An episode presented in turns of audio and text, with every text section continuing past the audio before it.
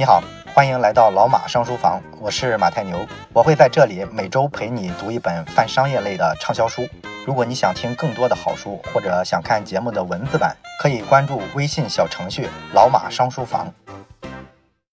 咱们把《异类》这本书的最后一部分今天呢讲完。这部分呢，咱们要探讨一个话题，就是为什么咱们亚洲人数学成绩特别好啊？尤其是说咱们中国人老出各种数学上的学霸。这个呢，到底是什么原因造成的？其实这是一个老生常谈的话题了，是吧？西方呢一直就有一个迷思，就弄不明白为什么咱们亚洲人、咱们中国人在数学上领先他们这么多。那么西方呢有一个很早的、比较经典的解释，就是觉得这是因为呢亚洲人啊先天有一些天赋啊，因为呢按照现在的这个各种各样的吧智商测试的这些系统来说，测试出智商来之后呢，亚洲人的这个智商啊总是领先欧美人的，当然就比这个非洲人啊领先的更多了。所以说呢，大家就认为呢，这是因为亚洲人啊更聪明啊，所以说人家学这个数学呢就比我们成绩更好。然后按照咱们之前两期讲的这个调性啊，我想你大概也能猜出来，《异类》这本书啊肯定不同意这种天才是因为天生的天分这个造成的这个观点，他们肯定不同意，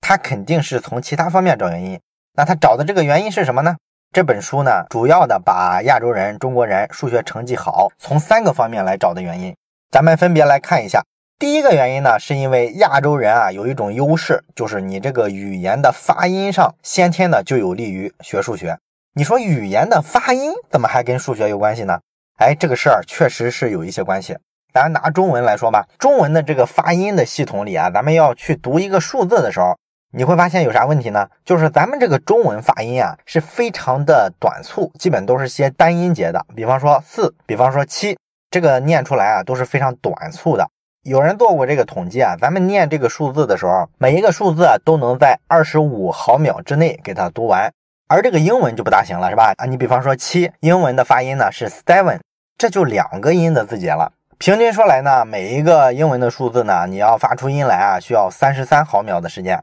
这个呢就比汉语啊长三分之一。所以说，中文在这个发音的时间上有明显的优势。语音的传输效率更高，传输效率更高呢，就特别的方便记忆啊，因为你存储到大脑里的这个信息量其实总量是更少的嘛，所以说就更容易记住。据说啊，在这个中文里啊，发音效率最高的是粤语啊，因为咱们中文并不是一种统一的语言嘛，还有很多方言，这个方言区的有些发音呢比这个还要短。当然了，我不太懂粤语啊，所以说我不知道这个粤语里啊一二三四五六七这个东西啊到底怎么发音。咱们这个小程序里面呢，广东的朋友啊，我看 IP 地址的话是所有省份里面人数最多的地方，所以我猜呢，有不少广东的同学呢也喜欢老马上书房啊。如果你听到这期节目的话，我希望你可以在留言里啊给大家普及一下，在粤语里啊这个一二三四五到底是怎么个发音啊？我们看一下它到底啊短促到什么程度。这是咱们说的第一点，发音上是有优势的。那么亚洲人、中国人学数学，第二个优势是什么呢？就是我们在这个数字的拼写上也存在一个明显的一个跟西方不同的差异，这个差异啊也让我们学数学更方便。这个差异主要是啥呢？你就想想英文世界里啊，咱们学英文单词的时候，当时学的那些数字，像什么十四啊、十六啊、十七啊、十八啊、十九啊这几个数，你想想它是怎么写的？十四呢是说 fourteen 是吧？十六是 sixteen，然后 seventeen、eighteen、nineteen 这几个数字啊，你发现它好像是有规律的。就是把这个四啊、七啊、八、九啊这几个数提出来，然后呢加一个 t 作为一个后缀，这就是十四、十七、十八、十九了，好像是这么一个规律，是吧？可是呢，你再看看其他的数，你发现又不是这样，有些数它就不符合这个规律啊。比方说十一、十二、十五，它要是按刚才咱说的这个规律啊，那应该是 one t two t five t 实际上呢，十一是 eleven，十二呢是 twelve，然后十五呢是 fifteen，它跟这个 one two five 就没有关系。所以说这几个数啊就特别奇怪啊，它看似有规则，那实际上呢又有很多反例。然后你再从十几跳到二十几，你发现又不一样了。如果说十几的这个规律啊，你对应到二十几、三十几、四十几、五十几，那也行啊，只要固定下来不一样，那也成是吧？但是问题是你到二十多、三十多，它又不固定了。你像二十一、二十二、二十三，它是怎么数的呢？Twenty one, twenty two, twenty three 啊，所以说它这个规则又变回去了。然后如果你看整数。二十三十四十五十的话，你发现又不一样啊。有些数，比方说四十六十是 forty sixty，好像说都是四和六啊做一个后缀的变化。可是你再去看其他的数啊，比如说二十 twenty，这就不是在 two 的基础上做一个变种了，是吧？所以说你好像也抓不到规律。当然，类似的这种数字还有很多。总的来说吧，从英语世界的这个书写语言里啊，你会发现，它在规定一个数字的时候，完全没有什么特别固定的规律。这就导致呢，如果你用一个英语的语言去学数学，你会发现非常混乱。而咱们亚洲人就没有这个问题了，是吧？尤其是咱们中国人，咱们这个数字系统啊非常简单，就是零到九十个数，你掌握了这十个数啊，你就能推导出所有的数来，不管是十几、二十几、三十几，还是几百、几千、几万，都是这几个数的基础上来回加。它这个逻辑也非常简单，十几的话就是十这个整数加上一到九这几个零数，它就是这么个逻辑。这套逻辑呢可以复制到所有的数字上，所以这个书写的逻辑就给我们带来了两个好处。第一个好处呢，我们记这些数字就记得特别快。有一个研究呢就发现，对于亚洲的儿童来说，他们学数学的时候，如果是四岁的一个中国孩子吧，比方说他数数啊，平均能数到四十，而一个四岁的美国孩子啊，数数啊也就数到十五。他要数到四十啊，基本上都得五岁以后的事儿了。所以这就意味着什么呢？就是你学龄前的这个时间啊，你的这个数学的基本的技能，美国的儿童已经落后于亚洲儿童一年的进度啊，就差这么多。这就是因为你这个书写逻辑不行。第二一个好处呢，就是我们运算更快，因为数学系统嘛，如果有逻辑性的话，其实对于亚洲的孩子来说，你在理解数学的规则的时候就特别容易。于是呢，你在做数学运算的时候呢，也就比较容易上手。咱们这个语言系统啊，其实就是把阿拉伯数字啊翻译成了汉语的发音而已。你比方说，咱们做一个计算，十七加二十二等于多少？那么我一念出这个数字来，实际上你马上就反应成了阿拉伯数字，因为咱们中文里啊就是用这些数字直接来表示这些数字的。所以算这个加法的时候，你一下就能想到是十位加十位，个位加个位，然后呢一算三十九。而老美呢，你告诉他十七加二十二等于几啊？他要首先用英语的这种数字的表达去想 seventeen plus twenty two。你看这个过程中他是反应不过来的，他要先把这个英文呢给它转换成这个阿拉伯数字，然后在头脑里呢再用阿拉伯数字来做数学。因为他这个英文 seventeen 和 twenty two，你说这个数字里面他怎么能直接看出来个位跟十位呢？看不出来嘛，是吧？所以他没法通过这个语言的表达上直接就相加，而咱们汉语就能做到。所以说，咱们汉语的逻辑啊，跟这个数学的逻辑啊，就非常相通。所以说呢，咱们亚洲的孩子啊，就能记住更多的数字，然后呢，做算术的时候呢，运算的速度呢也就更快。而且呢，更关键的是，你一开始学数学的时候，这个初始的优势啊非常重要。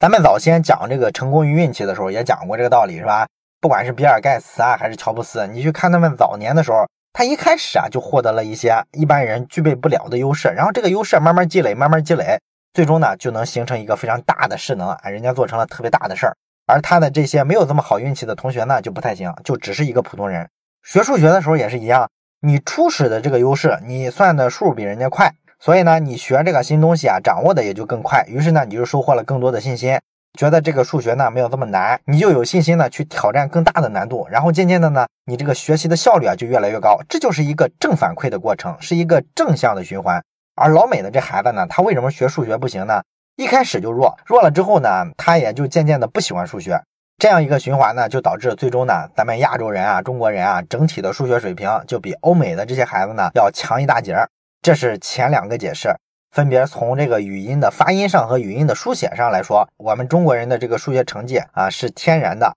有这几个优势在，所以说能够领先。但是呢，《异类》这本书啊，实际上更多的强调的是什么原因呢？它其实更多的强调的是第三个原因。这第三个原因呢，对于中国人为什么数学好，是一个看了让人觉得非常惊讶的解释。因为这个理由啊，看上去实在是特别特别的远，南辕北辙。他说呢，亚洲人为啥数学成绩好啊？是因为亚洲人喜欢种水稻啊。你看这个原因找的是吧？你就觉得很难理解，种水稻跟学数学有什么关系呢？它有一个比较庞杂的、比较复杂的论证啊。我大概给你复述一下它这个论证过程。首先呢，就是整个亚洲人啊都种水稻，而且呢，这个水稻呢其实就是咱们中国南方率先把它驯化出来，然后传到周边的各个国家去的，包括日本呀、韩国呀、东南亚这些国家。这个中国人啊种水稻，它有一个特点是什么呢？现在呢，这些发达国家，尤其是欧美国家，搞这个现代化农业生产搞得非常厉害，而咱们直到今天种这个水稻，你发现它这个机械化程度仍然非常低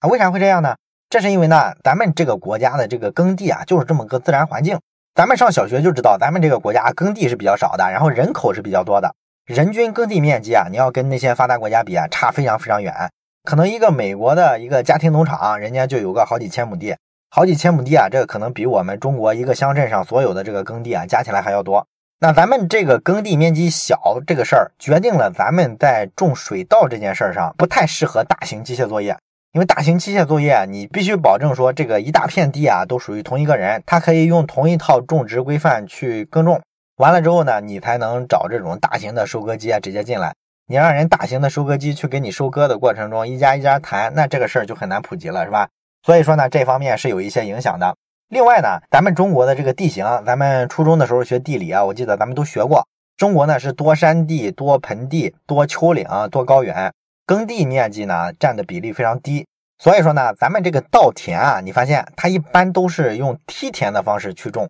而梯田呢，咱们知道它其实就是在山上种嘛，所以你想这个现代机械它怎么能跑山上去帮你收割水稻呢？是吧？这个就非常难了。所有的这些自然条件的限制呢，会导致呢，西方呢走上了机械为导向的这个农业生产的方向之后呢，咱们中国呢走的是一个相反的方向，也就是说咱们不是以机械为导向，而是以技术为导向啊，因为是小农经济的特点嘛，你必须靠这种传统的劳动力，每个农民呢非常精细的去呵护。去把你这个水稻田呢，帮他去除草啊、施肥呀、观察水位啊，你要把这些活呢都给他做的非常非常精细啊，无比之复杂，确保呢每一寸土地啊都利用好，把这个土地的生产力啊给它释放出来啊。咱们是这么一种生产方式，这个跟西方很不一样。那这个生产方式，你发现它的一个最大的特点是什么呢？就是种水稻啊是一个无比复杂的一个系统的工程。咱们刚才说了，水稻种在梯田上，而且呢，水稻呢，你必须有水。那你水从哪来呢？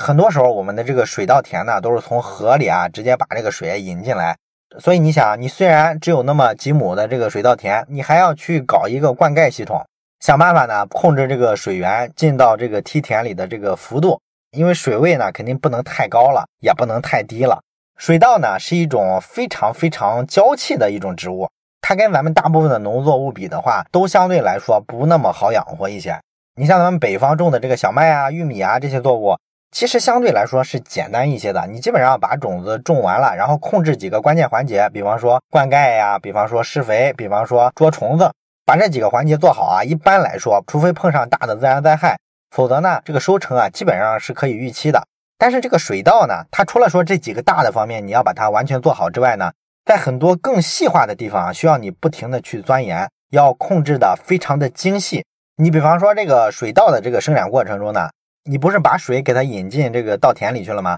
那稻田里保持有水的情况下，你为了防止这个水啊通过这个泥土渗透到地下去了，你需要去做一些措施，防止它滴漏。那这时候应该怎么干呢？一般来说呢，会用一些比较硬的一些泥，给它放在这个稻田的底下。但是呢，这个水稻的种子呢，偏偏呢又在这个硬泥里呢长不出来，所以呢，这时候你要在这个比较硬的泥上啊，再铺一层比较软的泥啊，软硬结合。这个呢，在种水稻的地方，咱们都知道，这个叫做粘土层，是吧？这个粘土层呢，需要非常专门的设计啊，因为你要搭配软硬之间的这个比例问题，既不能让这个水渗得太快，都漏到地底下去了，同时呢，也不能让这个水稻啊过分的浸泡在水里。所以中间这个尺度的拿捏啊，其实是非常微妙的啊。所以说，每一个种水稻的农民，咱们中国其实啊，都跟一个工程师一样，对这些差之毫厘的变化呢，掌握的非常敏感。所以说，在这种种水稻的这种农耕文化底下，咱们形成了一种价值观。什么价值观呢？就是咱们中国人，你发现其实有极强的责任心，然后呢，非常的吃苦耐劳。咱们从古到今有各种各样的诗句啊、文学作品啊，都是在歌颂这些劳动人民的。像什么谁知盘中餐，粒粒皆辛苦，类似这种是吧？所以说咱们的这个民族的特性文化，其实跟这个经济基础啊是密切相关的。当然了，经济基础呢又是自然环境决定的，咱就是耕地少，到处都是山，但是你想养活自己没有办法，只能这么干。这个呢好像似乎又有点地理环境决定论的意思，是吧？咱们这周的这个老马上书房的微信小程序里呢，同步在更一本付费的书籍《枪炮、兵军与钢铁》，这里面呢也是系统的讲了这个地理环境决定论。啊，跟刚才咱们讲的好像殊途同归哈。如果还没有听这本书的同学呢，可以去听一下。那么种水稻呢，让我们形成了这种文明。从好的意义来说呢，让我们感觉到了中国人的勤劳、勇敢、善良、有责任心。从坏的方面来说呢，可能就让中国人呢陷入了一种非常非常忙碌的状态里面。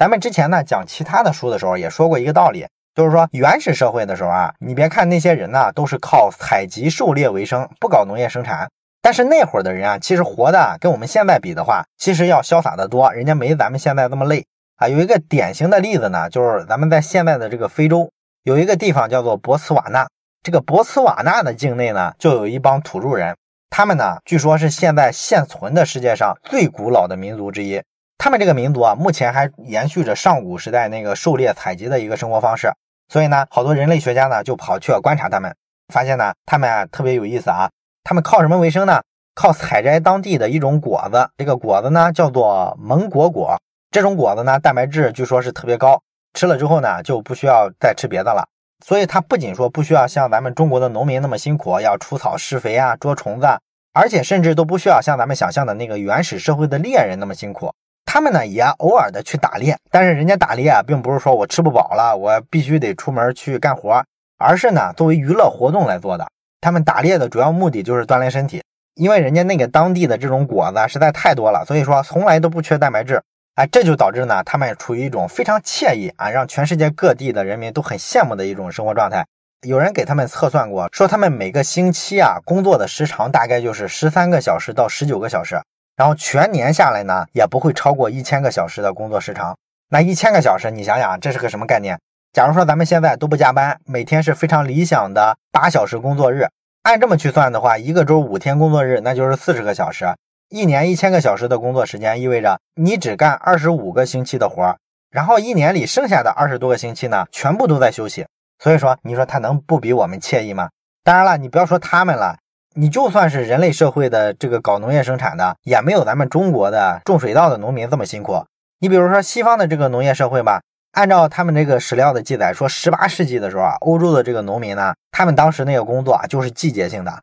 基本上什么时间忙呢？就是春天的末尾开始忙啊，开始播种嘛。然后秋天的时候呢，可能就有收获了，这时候忙一阵儿。其他的时间都不太忙，尤其是冬天啊。这个冬天呢，他们说那时候的农民啊，就跟这个动物一样，有这个冬眠期，人家什么都不干。所以十八世纪的欧洲农民啊，你算下来，他们的工作时长呢，可能也就一千二三百个小时那么长，比非洲的这个土著啊要稍微长一点而已。而咱们中国的这个种水稻的农民呢，啊，有人测算过啊，他们的工作时长啊，一年应该不低于三千个小时。而且来说呢，这个东西是全年无休的。南方种水稻的农民其实都知道，这个冬天的时候啊，他也不会说因为天气冷了就在家睡大觉。每年的这个十一月到来年的二月呢，这段时间其实对南方来说，虽然说是旱季，降水呢非常少了，但是南方的农民啊也不会闲着。他们可能呢去干一些周边的活动，比方说编一些什么竹筐呀、斗笠啊，拿到集市上去卖了；或者说呢，趁着这个旱季的时候呢，把一些什么水渠啊修一修，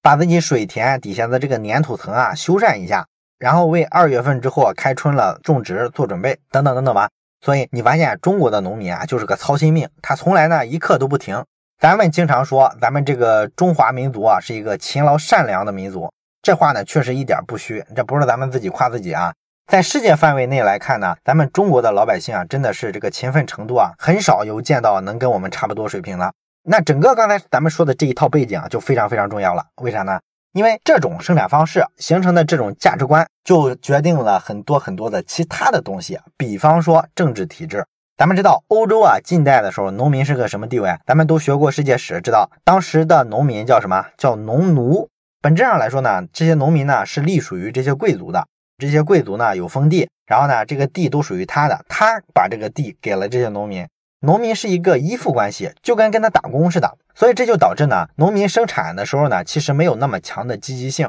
这个呢，其实跟中国啊、跟日本啊、这个亚洲这些国家就不太一样。咱们亚洲这些国家呢，其实没有发展出严格的像西方这种所谓的非常封建的这种农奴制的系统。虽然咱们这个中学的历史上啊，也老是批判说古代啊这个地主怎么压迫农民阶级，地主呢都是王八蛋。但是其实呢，咱们中国古代的这个农民跟地主的关系啊，跟欧洲比的话，那关系松散的多，其实没有那么强的控制关系。咱们古代的这个地主啊，他更像什么呢？更像咱们今天的各种房东啊，就是说我有一套房子，我把它租出去，然后每月收租金，是这个感觉。而且这个租金呢，相对来说，在大部分的历史上都是固定的。也就是说，不管你收成好啊坏，我都收这个。你好好工作，努力的把这个田种好。如果丰收了，那么你就能多余下一些口粮。所以这个事儿是一个正向的激励。另外呢，为什么说中国古代的这个农民相对独立呢？还是跟这个生产流程有关的。刚才咱们讲了，种水稻是一个特别复杂的过程，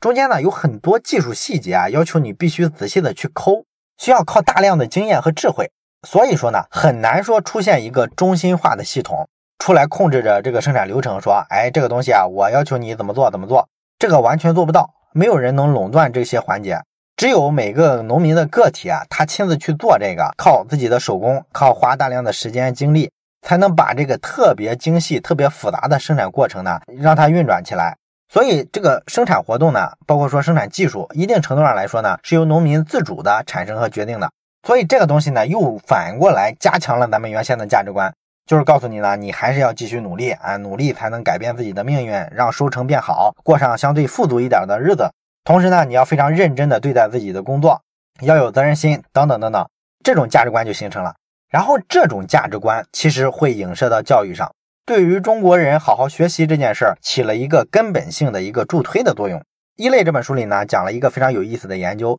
他说呢有一个叫做国际教育成就评价协会的组织啊，这个组织据说在世界范围内啊名气非常大。这个组织每四年呢就会针对全球世界各地的中小学生举办一次测试。啊，这个测试呢，主要是看什么呢？想看一下各个国家跟地区啊，在教育上取得成就的大小。然后这个测试啊，在考正式的知识之前呢，还有一个环节，就是让各地的这个学生填一份问卷啊。这个问卷呢，会调查跟教育有关的各种各样的问题，比方说你的爸妈是什么教育水平啊？然后你对数学有什么样的看法呀？你周围的朋友都是什么类型的人啊？等等等等，各种各样的问题。总共呢，有一百二十道题目啊，应该说这个非常多了，是吧？但是呢，他们就发现呢，每次啊这个问卷啊，就有很多学生啊嫌这个题目太多了，答都答不完，又臭又长，好多学生就答到一半就放弃了，后面空着好几十道题没填。然后这个研究机构呢，一开始也没觉得怎么样，但是后来啊，他们把这个正式的关于这个数学水平的这个测试题跟这个问卷的完成率之间做一个对比的时候，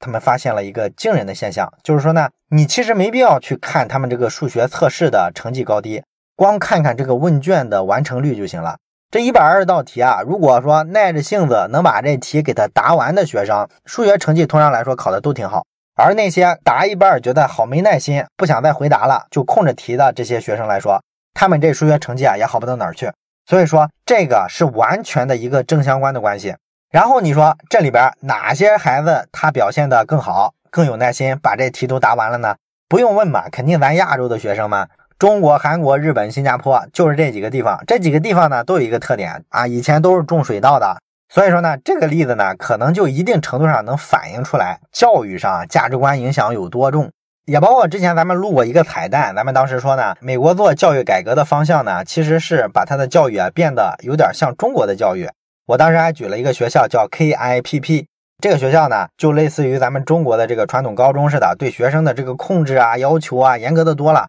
根本就不像传统的美国社会啊，就是一种非常松散、非常自由的方式。传统的这个美式教育啊，他认为呢，让孩子啊如果学太多东西，这个有副作用。这不是说简单的一个从人权上说孩子应该有自由选择的机会，不是简单的这个方面的考量，而是说真的有好多严肃的学术团队，他们就认为啊，逼着孩子进行高强度的学习，这个呢会让人啊生病，所以呢要给他足够的休息的时间。所以说，你看美国的这个小学课堂啊，上课的时候啊，各种不遵守纪律，然后学校里啊，早恋的、怀孕的、吸毒的非常多。然后这个美国的这个教育界有识之士呢，也意识到这种价值观其实不好，所以他们想做一个中和，学习一下咱们东亚的这个教育理念里啊，这个核心的价值观啊，给孩子以控制。咱们那次彩蛋，咱们是从自控力这个角度来讲的，说它是加强了自控力。而《异类》这本书呢，其实也举了这个 KIPP 这个学校的例子。但是呢，它是从加强你的工作强度的角度来讲的，就是说呢，你如果想让这些孩子学习好，最好的办法应该是给他上强度，让他像东亚的种水稻的农民一样雕琢自己的技术。所以说，他学这个东西，他一定会学得很好。当然了，你可能觉得这不就是个简单的类比吗？这玩意儿科学吗？书里呢还是举了一些实验的哈。我觉得有一个实验还是有点意思，就是有一个叫做约翰霍普金斯的大学。啊，里边有个社会学家，他就做过一个实验，针对美国的公立小学挑了六百五十个学生作为样本，然后呢，对他们从一年级到五年级这个数学能力啊、阅读能力啊这些能力进行逐项的测试，然后逐一的跟踪。随着他们年龄的增大呢，他们就研究发现呢，这些学生啊，其实按照家庭状况来看，如果分成高收入、中收入、低收入的话，那一到五年级的成绩啊，大概是这个样子。就是说，一年级的时候啊，穷人家的孩子，他这个知识呀、认知能力啊，就比这些富人家的孩子差一大截。也就是说，上来就不行。然后到五年级的话，就翻着被子拉大了。整体来说是差这么远。但是你说，同样在一个班级里，大家都是同学，怎么最终差异这么大呢？然后他们就做了好多研究，其中有一项比较有趣的一个研究呢，就是他们在这个每年的九月份开学的时候呢，他对这些学生做一次测试。开学的时候做一次测试，跟期末考试的这个成绩做一次对比，结果就发现呢，这个暑假结束了之后啊，穷人家的孩子呢成绩原地不动，而富人家的孩子呢提升了一大截。然后你再去研究一下，为啥他提升了？很简单啊，就是富人家的孩子，他不是教育孩子的时候用了一种更功利的一种教育方式。其实咱们今天中国的这种一线城市的这种中产阶级的家长啊，其实都有这个体会，是吧？放暑假的时候，你是不可能让你孩子在家蹉跎时间的。你一定会给他报各种各样的班，让他非常非常忙。你只要家里有条件，都会这么干。而穷人家的孩子呢，咱们在《异类》这本书的第一期的时候也说过，他肯定是采用放任自流的教育方式啊，就是觉得学习是他自己的事儿，你愿意学学，不愿意学拉倒。你从这个角度来看，其实美国这些富人家的孩子之所以学习好，是因为他的教育方式更像亚洲人，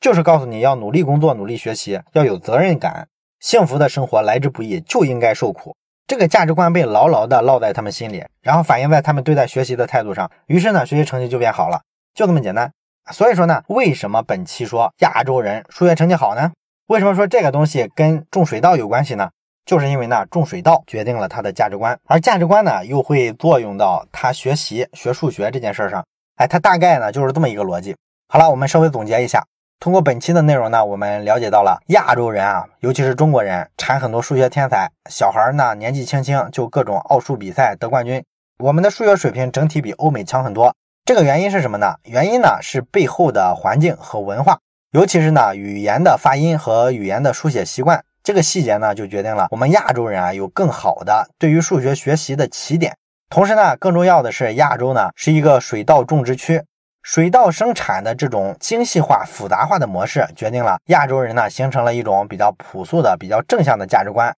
追求的是勤奋、钻研、隐忍这些东西呢，对于我们学习一个枯燥的数学，其实产生了深远的影响。所以这些因素呢，综合下来，就导致了亚洲人，尤其是中国人在数学学习上出类拔萃，而欧美的孩子呢，在一种比较宽松的环境下，反而说呢，把学习数学当成了一种负担。好了，到这里呢，《异类》这本书啊，咱们就讲完了。实际上呢，这本书呢，我还是强烈建议结合着之前咱们讲过的《成功与运气》那本书啊，两本书一块儿听。这样呢，你综合下来啊，就能对成功者成功的原因有一个更系统的认知。希望这本书能够帮到你，也希望呢，你能把老马上书房的小程序推荐给你身边需要学习的朋友。谢谢，我是马太牛，这里是老马上书房，咱们下本书再见。